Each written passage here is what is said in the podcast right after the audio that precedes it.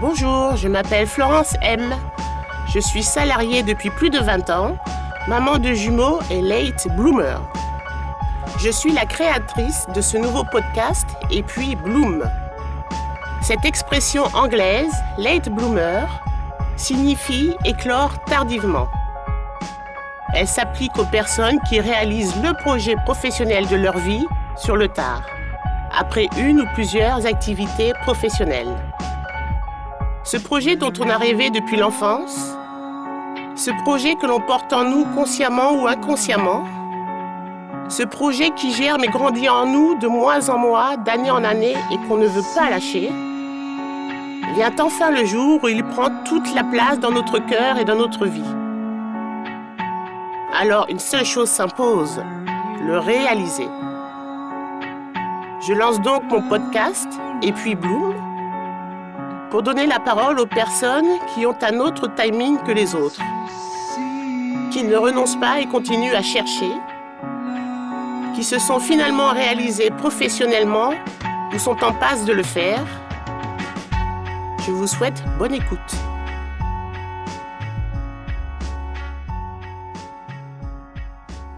Avez-vous déjà entendu parler du lagopède? Savez-vous ce qu'est un lagopède? En voici la définition. Oiseau gallinacé qui habite les montagnes neigeuses d'Europe. Lagopède, c'est aussi une jeune marque française qui crée des vêtements de montagne éco-responsables fabriqués à base de bouteilles de plastique recyclées. L'un de ses fondateurs s'appelle Christophe. Après son bac, Christophe a fait du droit, a travaillé dans une banque, a créé un fonds d'investissement, puis a de nouveau regoûté aux joies du salariat pour finalement allier sa passion de la montagne à son activité professionnelle.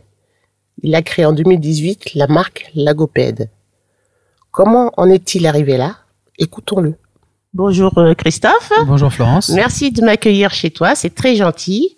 Euh, je vais te demander, est-ce que tu peux nous décliner ton état civil brièvement, s'il te plaît? Oui, bah Christophe Cordonnier, j'ai 47 ans, euh, j'habite à Paris et j'ai quatre enfants. Très bien. Ton métier actuel? Alors actuellement, je dirige une entreprise qui fabrique des vêtements de montagne. Qui s'appelle Lagopède, L-A-G-O-P-E-D, E comme Et- l'oiseau. Comme l'oiseau des, des, Des des neiges, montagnes, des des montagnes, neiges. Voilà, d'accord. Ok. Alors, entrepreneur, très bien. Euh, et si on revenait à ton parcours post-bac T'as eu quel bac et après t'es parti faire quoi? Alors j'ai eu un bac euh, B, Hum, LES maintenant, hum. donc économie euh, à Paris. Et ensuite, je me suis inscrit. euh, j'ai eu un petit loupé au niveau de l'orientation au début. Donc j'étais dans une, euh, une université à Tolbiac qui faisait euh, une formation qui s'appelait AIE, je crois, Ouais. sur, euh, quelque chose sur l'administration de l'entreprise. Bref, et c'était pas la bonne orientation pour moi. Et ensuite, je me suis réorienté en droit. Hum. Donc j'ai un peu perdu une année euh, en droit. Et voilà, après j'ai commencé les études de droit. euh. Donc, tu as choisi tout seul cette orientation de droit? Oui, oui. Après, c'était voilà, j'étais pas très fort en sciences, euh, pas très fort en maths, euh, et j'avais envie d'un quelque chose de pratique. Donc le droit, c'était un petit peu, ça restait généraliste, mais ça Mhm. amenait quand même quelque part. avec... Ok. Alors, tu as fait du droit, tu as été jusqu'au bout, jusqu'au master, Ouais, tout à fait.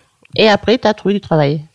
Et après, j'ai trouvé du travail. Alors j'ai mis juste un an à trouver mon mon troisième cycle. C'était un peu compliqué. Bon, aujourd'hui, c'est encore plus compliqué, mais il y avait quand même de la concurrence. Hum. Et voilà, donc j'avais fait une année de philosophie entre euh, ma maîtrise et euh, un DEA d'économie et un DESS des- de droit. Ok. Bon, toutes ces années, elles t'ont paru faciles ou? Très bien, ouais, très Ouais. facile. très faciles Après, il faut chercher un boulot? Oui, après c'est sur- surtout qu'à l'époque on avait le service militaire, Ah oui, c'est vrai. Voilà, et donc euh, Une année de service militaire. une année de service militaire et moi j'étais vraiment dans l'optique de travailler plutôt que euh, de m'amuser ou enfin ou de partir faire un truc marrant dans l'armée qui aurait pu être marrant, mais c'était pas trop mon truc. Et donc j'ai cherché une coopération et j'ai trouvé une coopération euh, à Moscou. Mmh, D'accord. Et donc je suis parti là-bas.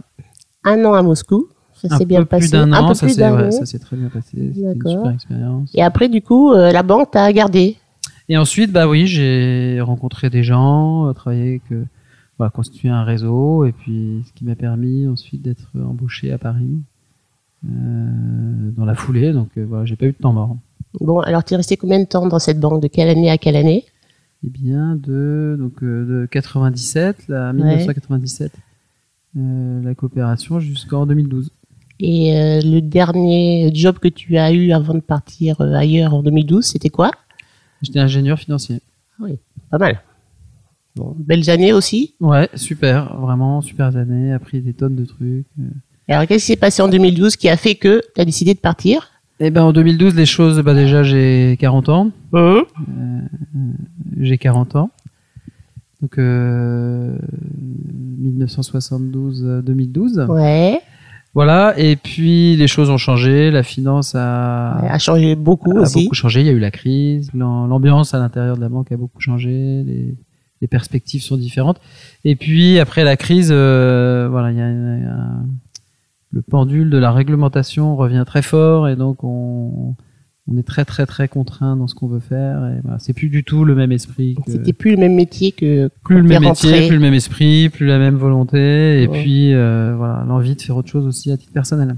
Donc, tu as décidé de, de, de te lancer dans un peu, de, si on peut dire entre guillemets, dans l'aventure.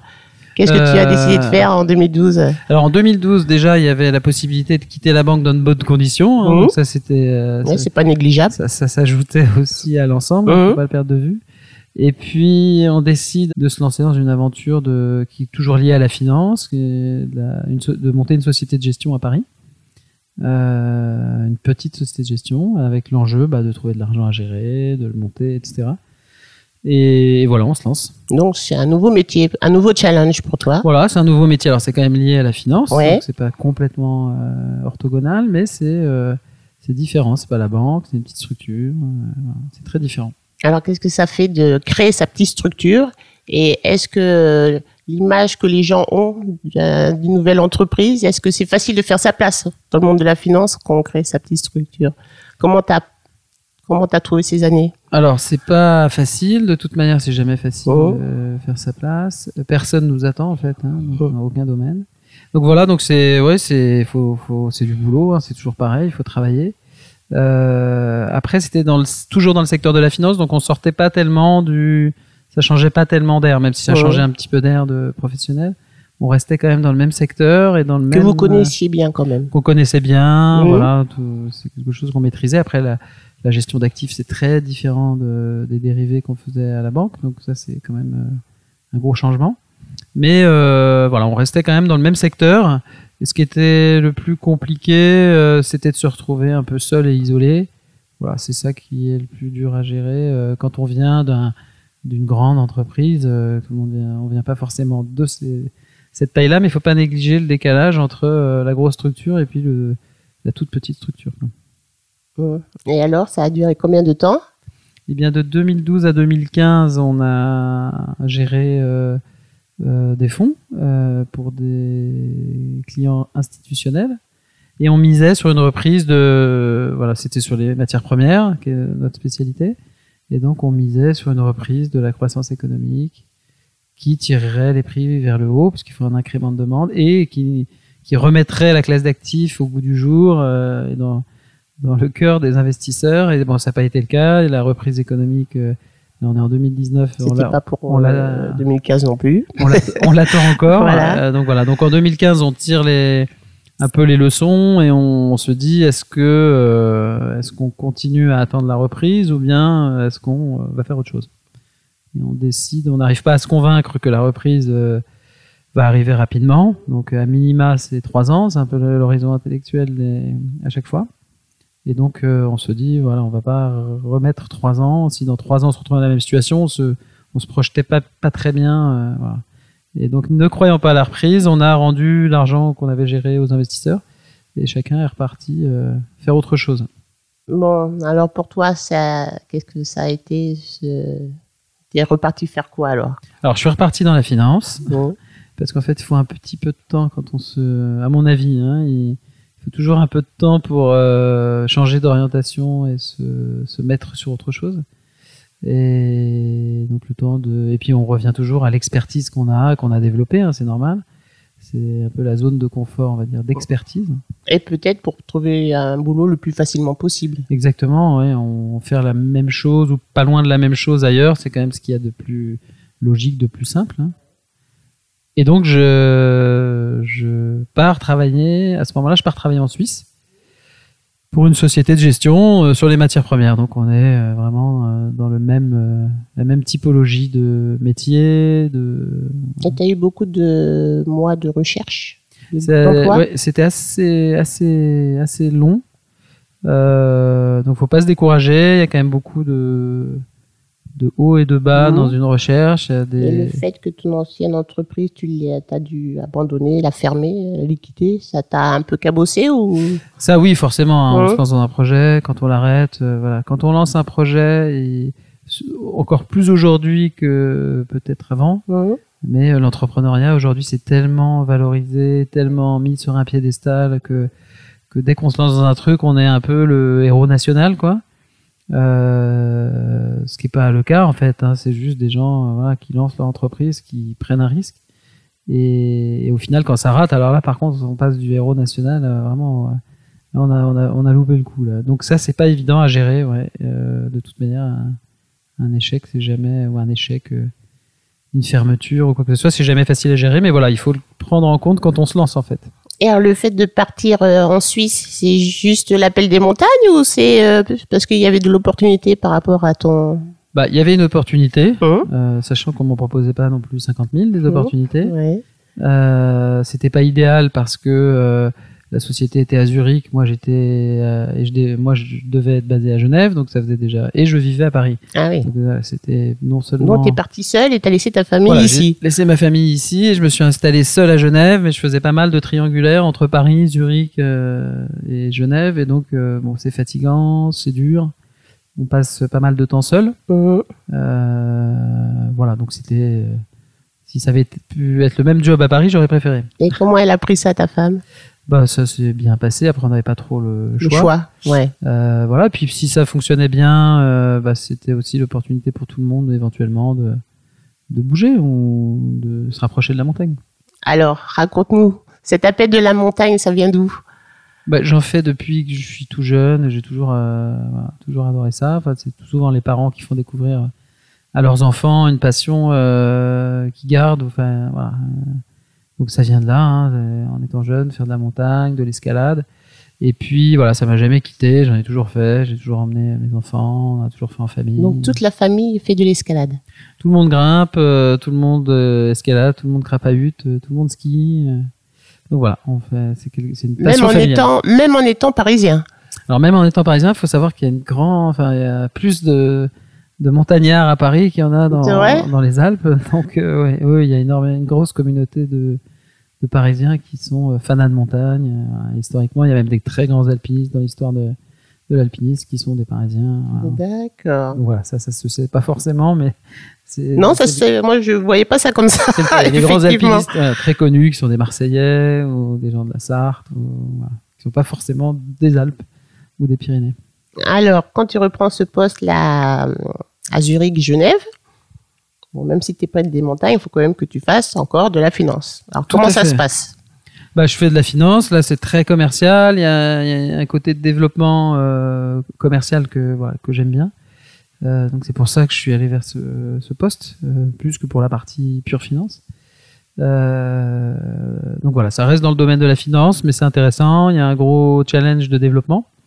Et puis localement, bah, j'ai quand même mes soirées pour moi. Euh, c'est vrai qu'il n'y a qu'en France qu'on travaille jusqu'à 22 heures. Hein. Ah oui, même en Suisse, on s'arrête tôt. On, s'arrête à quelle heure? On s'arrête pas tôt, mais on s'arrête à 6-7 heures, c'est terminé. Quoi. Donc, mmh. ça, laisse euh, plutôt 6 que 7 d'ailleurs. Mmh, ça laisse mmh. la soirée devant soi, on commence plus tôt. Vrai. Euh, voilà, donc ça permet de rencontrer du monde, euh, de faire de l'escalade aussi, et de, avec euh, avec euh, on a quand même une grande diversité de nationalités en, Suisse qui est ah ouais, sympa. On a rencontré beaucoup de gens, je crois. Beaucoup de monde, mmh. voilà. Et puis après, voilà, on voit des Allemands, des Hollandais, des, Anglais. Et ça, c'est un côté très sympa de la vie locale. Et donc, je rencontre des gens et je vais grimper avec euh, avec notamment un copain allemand et un copain euh, hollandais. Donc, tu rentrais pas tous les week-ends à Paris quand même. Si, je rentrais tous les week-ends à Paris, donc vendredi, vendredi, soir, départ Paris. Mais tu grimpais le soir dans la semaine alors? Dans la semaine, Ah d'accord. le mardi, le mercredi. Ouais. D'accord, ok. Alors, après, il y a eu aussi une fin pour cette. Euh, oui, il y a eu une fin qui est arrivée plus vite que prévu et. Euh, Euh, voilà. Donc la société qui m'embauchait ne se donnait pas un horizon très long pour voir si euh, on débouchait sur des résultats rapides ou pas. Et voilà, donc euh, on s'est quitté. euh, Bon. on s'est quitté euh, plus rapidement que prévu, mais, mais finalement ça m'a voilà, ça m'a ramené à Paris, et donc j'étais content de retourner à Paris. Après se pose la question de savoir qu'est-ce que Qu'est-ce que je fais qu'est-ce que je encore fais maintenant. Oh là là. Alors, comment ça s'est passé dans ta tête? Bah là j'ai moi j'ai tout de suite embrayé sur j'ai passé pas mal d'entretiens sur Paris, réactivé le réseau euh, pour euh, bah, pour rebondir sur ce retour quoi. Mhm.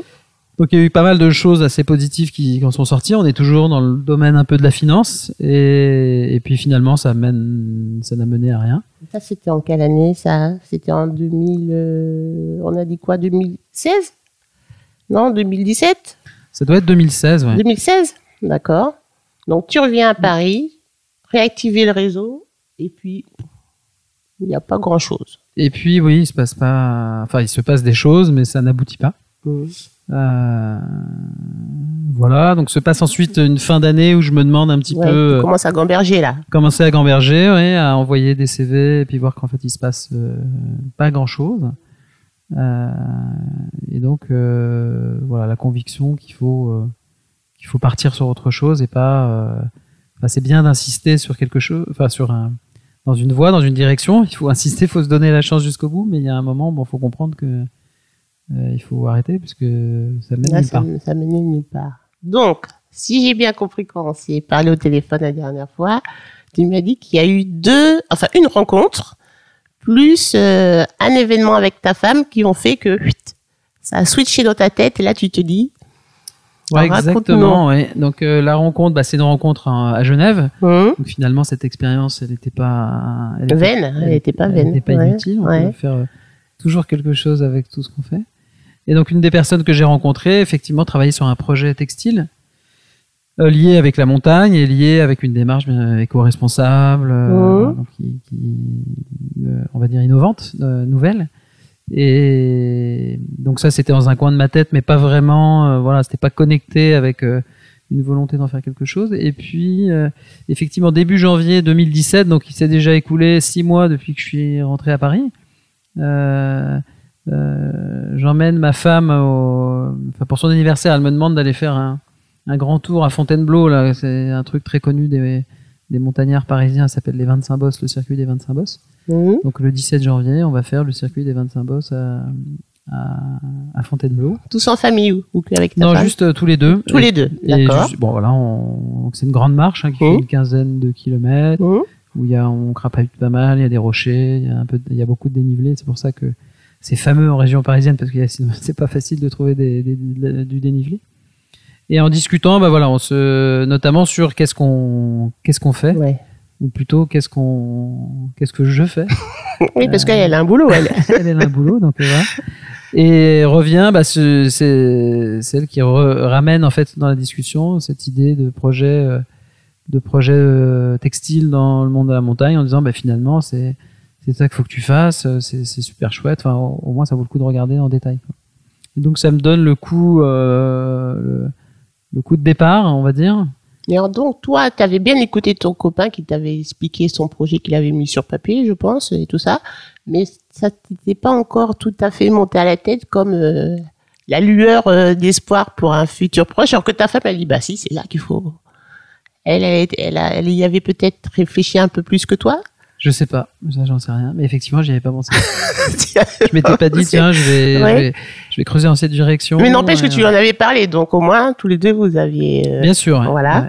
Alors j'en avais parlé en disant euh, finalement ce type de projet, ça serait, ce serait, c'est ça qu'il faudrait que je cherche en fait. Et, et finalement en disant c'est, c'est- cet exemple de projet que j'aimerais faire, euh, voilà, la, la, la, la- conclusion c'était bah fais-le en fait. Puisque le projet tu l'as, tu sais que tu veux le faire donc. Mais en euh, fin de compte, le copain, il n'en avait rien fait, lui, de son projet qu'il avait écrit sur papier. Non non alors c'était bon c'était c'était des idées de ah, départ. c'était des idées de départ. C'était quelqu'un qui, voilà, qui travaillait avec une autre société, donc Mhm. c'était pas.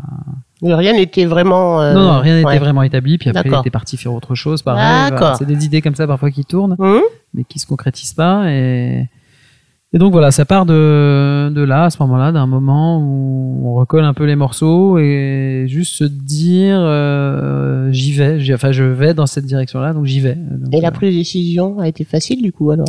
Oui, alors après, il y a, c'est, il se passe du temps, on- voilà, il y a du travail, il y a des étapes, il y a des changements, donc euh, c'est un processus, donc c'est pas binaire, donc euh, Mhm, voilà, mhm, mais mhm. c'est juste on se met en chemin dans une direction, et puis derrière, bah, on, voilà, après le chemin, il est sinueux, hein, il, c'est pas une ligne droite. Mais... Alors, il a, t'as trouvé facilement des investisseurs, des associés pour euh, aller dans cette aventure avec toi? Non, alors c'est- Non c'est compliqué, ouais. c'est compliqué C'est très compliqué. Je pense que euh, c'est très compliqué et ça peut être bien quand on se lance dans quelque chose d'avoir un.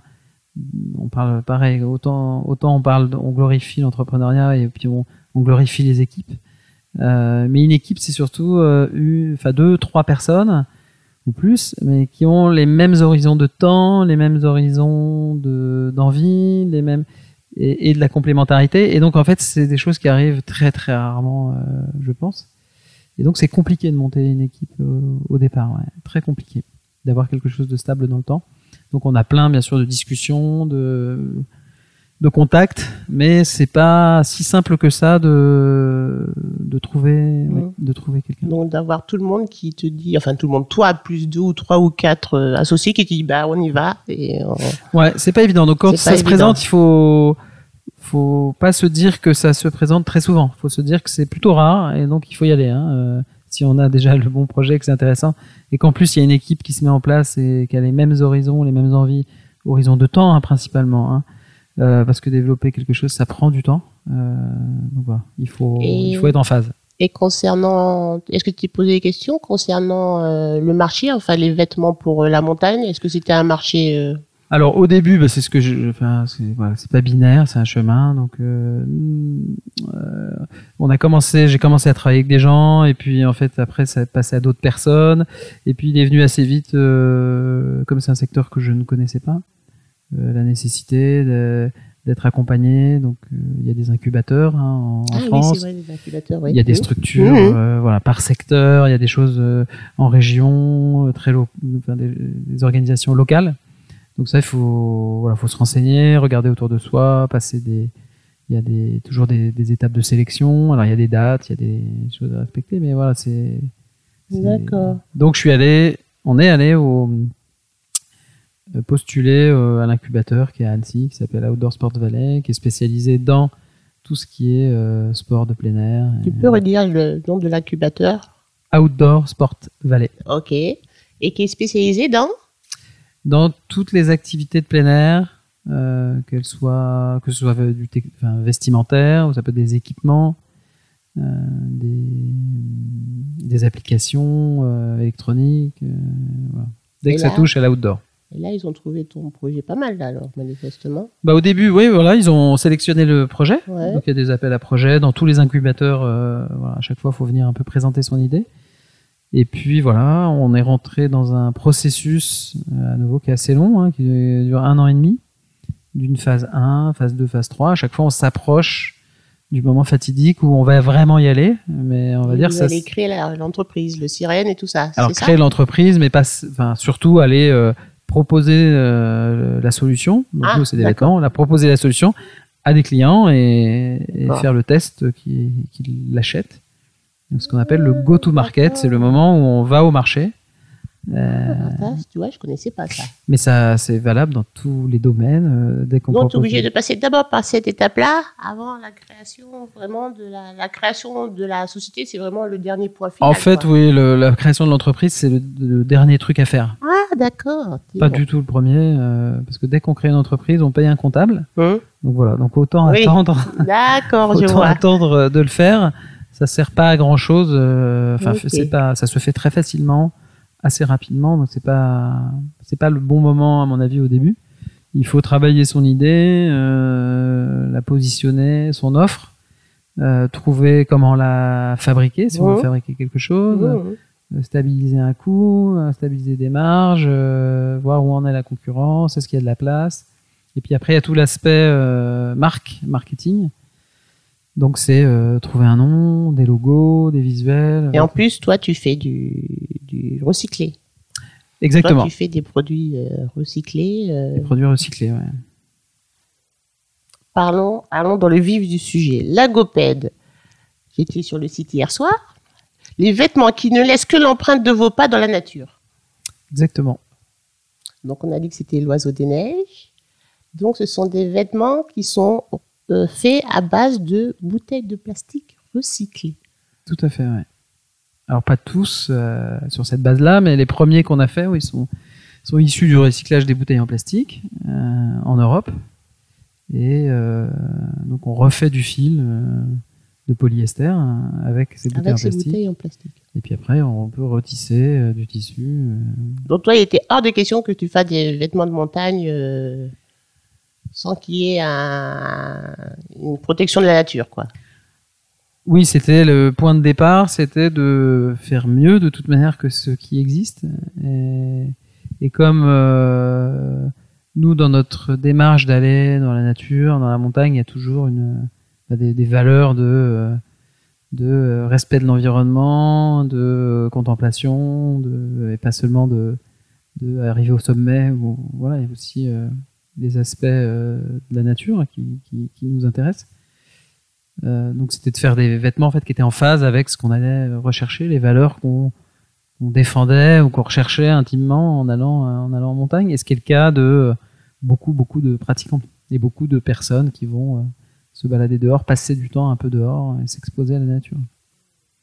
Donc des vêtements voilà qui sont qui utilisent le moins de ressources naturelles possible euh, pour puiser un minimum dans la nature et qui et sur lequel on puisse donner de la transparence et de la traçabilité. euh, Donc, ils sont euh, tous faits en, en Union européenne, tes, tes Ouais. vêtements. Oui, alors ça c'était la c'est la dimension vraiment la dimension humaine du projet qui qui, en fait, qui arrive en premier avant même l'éco-responsabilité, c'est de fabriquer dans de bonnes conditions.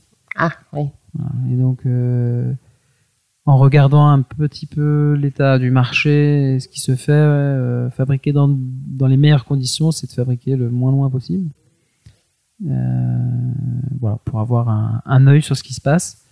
Et donc le faire dans le cadre de l'Union européenne, c'est aussi euh, ben voilà, avoir toutes les normes, les lois, le droit du travail, l'interdiction du droit des enfants, Mmh, du travail des enfants. Oui, ça norme un peu et ça cadre. Exactement. D'accord. Donc, bouteilles de plastique recyclées. Donc, euh, oui, 30 bouteilles de plastique recyclées pour faire une veste. Pour faire une veste, ouais. Production en France et en Italie. Alors on produit les fils euh, parce qu'on détaille nous toutes les étapes de fabrication, pas Ouais. juste euh, le made in. Le made in c'est la dernière étape. Ah, Et en d'accord. fait il y a 4-5 étapes euh, avant, Avant. en fonction des vêtements. Hum, Donc effectivement le fil est fabriqué en Italie, les bouteilles sont recyclées en Italie, le tissage se fait en France, en Ardèche, la Ouais. peinture aussi, Ouais. la membrane est fabriquée en Belgique, euh, et puis l'assemblage se fait en, en Autriche. Ah, Autriche, d'accord. Et ensuite, on, le- la fabrication Ouais. elle-même du vêtement, donc la découpe et le- la couture, se fait en Pologne. Ah oui, ah. Ok. Après, euh, vêtements sans perturbateurs endocriniens. Ça, c'est. Faut le dire, c'est important, ça Oui, c'est important parce que ça fait partie de la connaissance de ce qu'on a sur le dos. Tout comme maintenant, on s'occupe de savoir ce qu'il y a dans notre assiette. Ouais. Euh, Là, il faut voilà, euh, faut euh, voilà, s'intéresser à ce qu'on a sur le dos. Euh, qu'est-ce qu'il y a dedans, qu'est-ce qu'il n'y a pas, qu'est-ce que ça fait et pourquoi.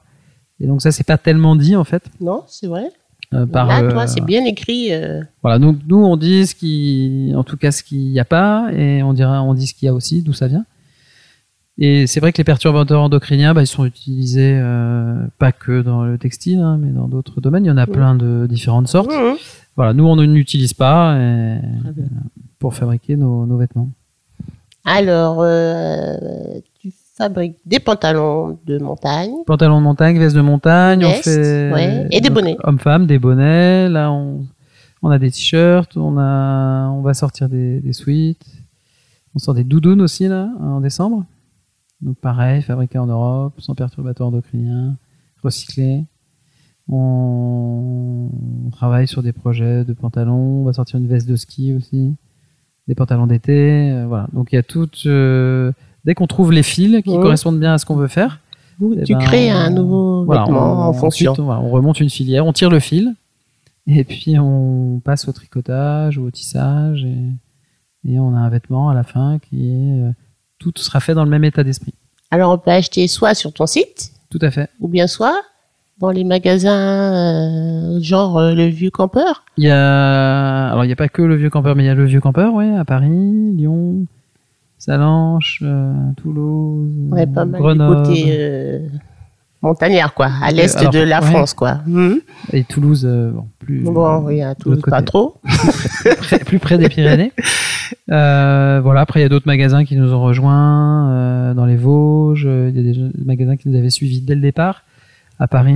Dès le départ, c'est-à-dire dès que tu as Dès lancé la ton première, projet. dès la première commercialisation, ce qui était, ce qui, c'est toujours, c'est toujours sympa d'avoir des, voilà, les premiers qui, qui ont mis le pied à l'étrier, euh, et qui ont compris ton, ton produit, quoi. qui l'ont compris et puis qui se sont dit, bah oui, ça, il y a quelque chose qui nous intéresse, c'est intéressant. Donc ça, c'est les premiers qui vont, euh, qui vont faire avancer le projet.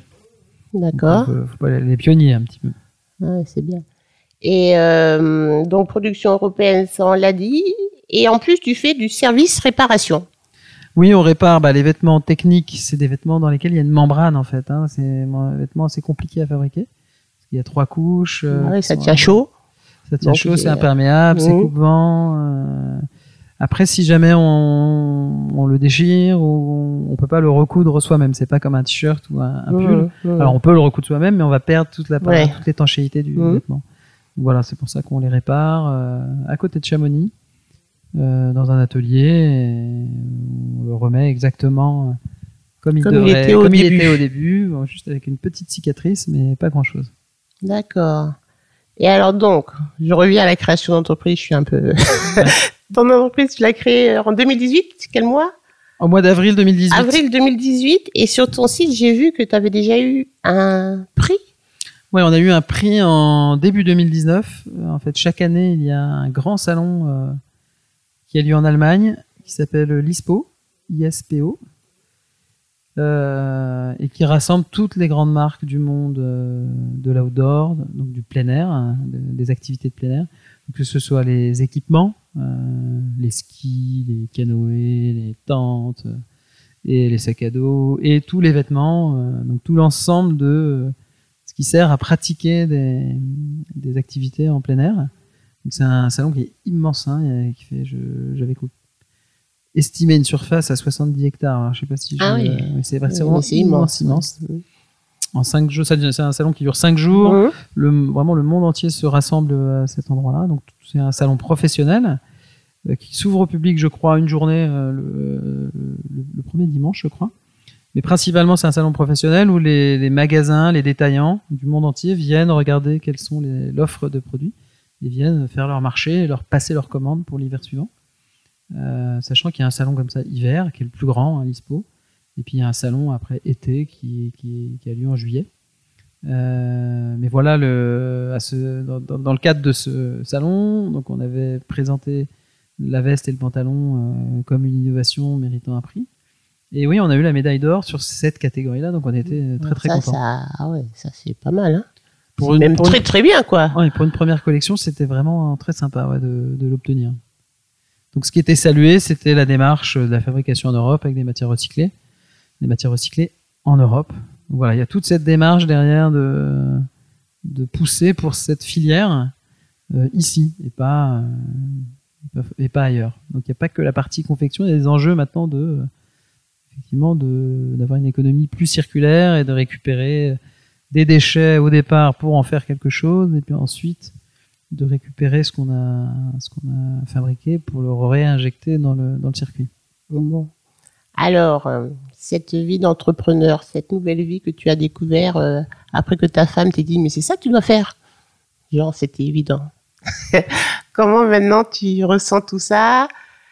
Je, je suppose que tu es content. Enfin, quels sont tes sentiments? Euh, Quels sont Bah, je suis content aujourd'hui parce que on a des succès. Voilà. Après, c'est des périodes qui sont quand même compliquées, qui sont très dures.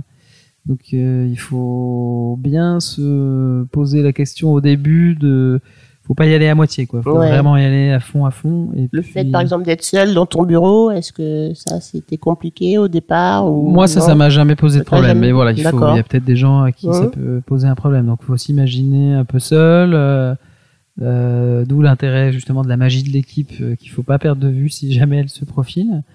Euh, et donc, euh, ouais, c'est, enfin, c'est des moments difficiles. Il faut décider de beaucoup de choses. Il y a énormément de stress. Il faut savoir faire euh, plein plein de choses différentes. Il faut savoir euh, faire de la compta, faire du droit, du droit des marques. Il faut savoir dessiner. Il faut savoir avoir un sens des couleurs. Il faut faire de l'informatique. Il faut faire des réseaux sociaux. Il faut faire de la communication. Il faut faire de la photo. Il faut tout faire. Donc il faut quand même se projeter dans un rôle un peu, euh, un peu de d'homme orchestre. Euh, voilà, avec euh, euh, beaucoup de prise de risque et, euh, et des décisions dures à prendre et à assumer derrière et des choix à faire. Quoi. Il y a toujours plein de choix à faire. Donc voilà, il faut. C'est pour ça qu'il faut bien avoir réfléchi avant et bien avoir pesé avant. C'est pour moi, c'est comme attendre le bus. hein, euh, Il y a juste un moment où on l'attend plus, où on continue à l'attendre. Euh, Mais justement, dans l'entrepreneuriat, plein de fois, on va se dire, bah, ça fait déjà très longtemps que je l'attends, il est toujours pas là. Qu'est-ce que je fais? Je, je continue à l'attendre ou je m'en vais? Donc ça, ces moments-là, il y en a beaucoup où on, on se demande si on n'est pas en train de faire fausse route, en fait. Donc voilà, on a souvent, on aura, voilà, on a souvent l'en- l'envie d'arrêter ou de Une se dire que c'est pas ça. remise en question. Enfin, c'est euh, vraiment, c'est vraiment, il y a vraiment des moments très Mm. compliqués. ouais. Donc, Et alors donc la petite équipe qui te pousse, qui te suit aussi Bah, il y a, Vous êtes alors, combien on n'est pas, on est à peu près cinq euh, personnes hein, qui bossons sur le projet. Pas forcément à 100%, mais moi je suis à 100%. Euh, mais le plus gros soutien viendra de, des clients. Ouais. Voilà. Donc il faut. C'est ça la récompense. C'est ça Et la c'est ça qui récompense. t'aide à repartir Voilà, sur. euh, C'est ça qui permet d'avancer. euh, parce que de, le- des autres côtés, c'est surtout beaucoup de mauvaises nouvelles ou beaucoup de factures à payer. Donc c'est pas pas très entraînant, mais c'est du côté des clients, voilà, du, que là on, on trouvera le soutien. Et, et, et d'ailleurs c'est positif si les clients ne soutiennent pas, bah ouais, c'est a- quelque part le produit n'a pas beaucoup problème. débouché. Ouais, il y a un problème. Donc, euh, je pense que c'est la meilleure euh, manière de conforter un projet, c'est d'aller au client tout le temps, tout le temps, et euh, de, qui porte le projet, qui donne du, du feedback positif, et, et c'est comme ça que ça tient à la fin. Et voilà. Et puis après, bah, ouais, faut faire du chiffre d'affaires, il faut que voilà, les prix soient bien, bien comme il faut, la bonne Et communication. alors la question aussi que l'on doit poser, est-ce que tu arrives à te payer, même si l'entreprise est jeune? Alors non, ça c'est un enjeu euh, majeur hein, dans, dans l'entrepreneuriat qui est encore une fois hyper glorifié. C'est que euh, il faut, enfin toutes ces aventures, c'est il faut du cash, hein, il faut de l'argent. Euh, donc il faut se débrouiller pour le trouver ou bien s'autofinancer, euh, ou bien euh, trouver des prêts d'honneur. Il y a plein de structures qui peuvent permettre de donner un peu un peu d'argent et un peu de souffle à un projet. Mais voilà, il faut. Donc je me paye pas aujourd'hui. Mais, euh, mais Donc le but du jeu, c'est de réinjecter à chaque fois de l'argent dans l'entreprise. tout à fait. Et puis, de toute manière, dans une première phase, il faut savoir qu'on fait que brûler de l'argent. Hein. Ah oui. Euh, Pour, la- pour gagner de l'argent, il faut en perdre, il faut en dépenser.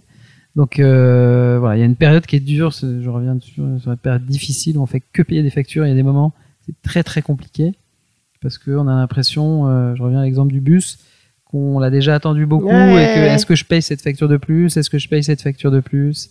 Et en fait, est-ce que cette facture de plus, euh, c'est un pas de plus vers quelque chose qui décolle ou c'est un pas de plus vers le gouffre? Et il y a un moment où c'est pas très clair en fait. Et puis après, la courbe s'inverse. Et la courbe s'inverse avec euh, des commandes euh, clients. Mais pour avoir des commandes clients, il faut un produit fini. Voilà. Donc c'est quand même un, voilà, c'est c'est la partie la plus dure à mon avis euh, au départ. Mais il faut absolument avoir euh, euh, de l'argent à injecter. Alors, on ne sait jamais combien parce que c'est difficile, on l'a jamais fait.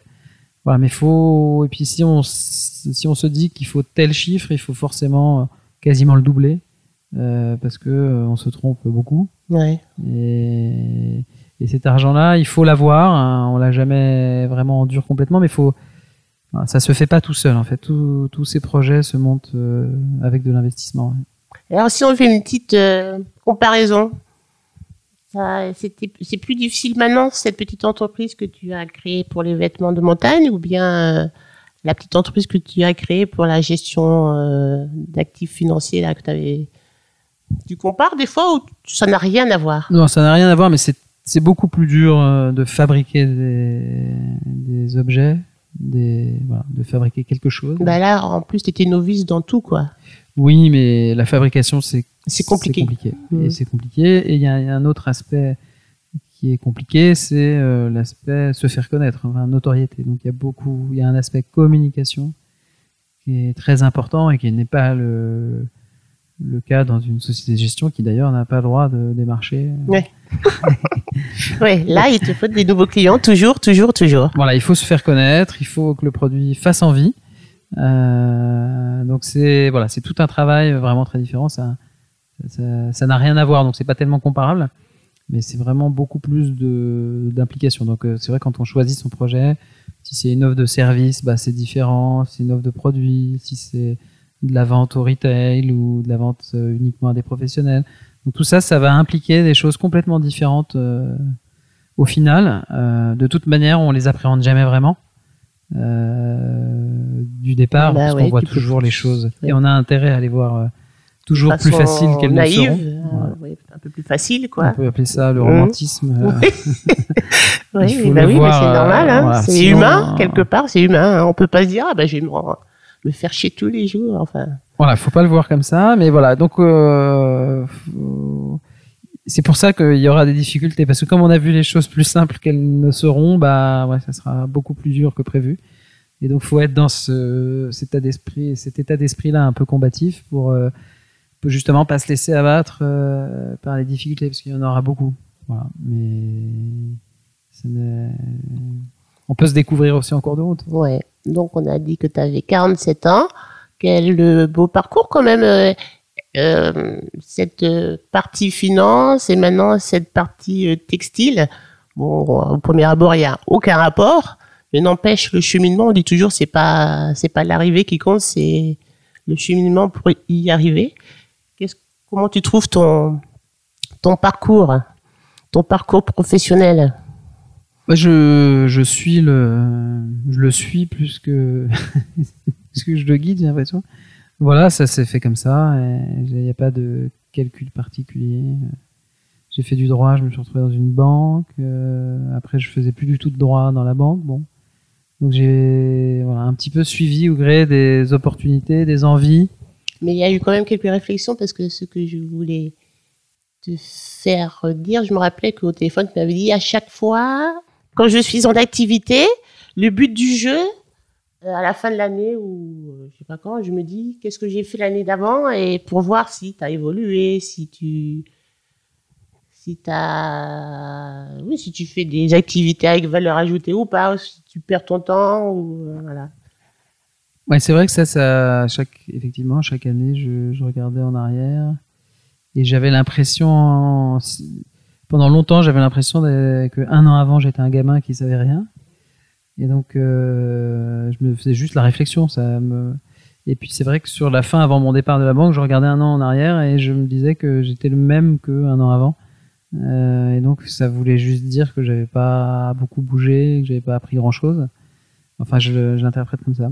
Et donc euh, là, après, dans, en, en repartant sur des projets comme celui-là, là, c'est sûr qu'en regardant un an avant, j'ai ouais, l'impression qu'il y a un an, je savais euh, pas le, le dixième de ce que je sais aujourd'hui. Et ça, ça, ça c'est. Ah, tu peux plus tu peux plus dire euh, j'ai rien appris. euh, Voilà, a- ça c'est excitant et Voilà. ça permet d'avancer euh, et de développer, de se développer soi-même et d'a- d'apprendre, toujours apprendre. Après, voilà, moi j'ai toujours été comme ça, à vouloir apprendre des nouvelles choses tout le temps, plutôt qu'à euh, capitaliser sur ce que je savais Bah, déjà. Mais ça, c'est chacun. Subjectif, mais c'est pas mal quand même.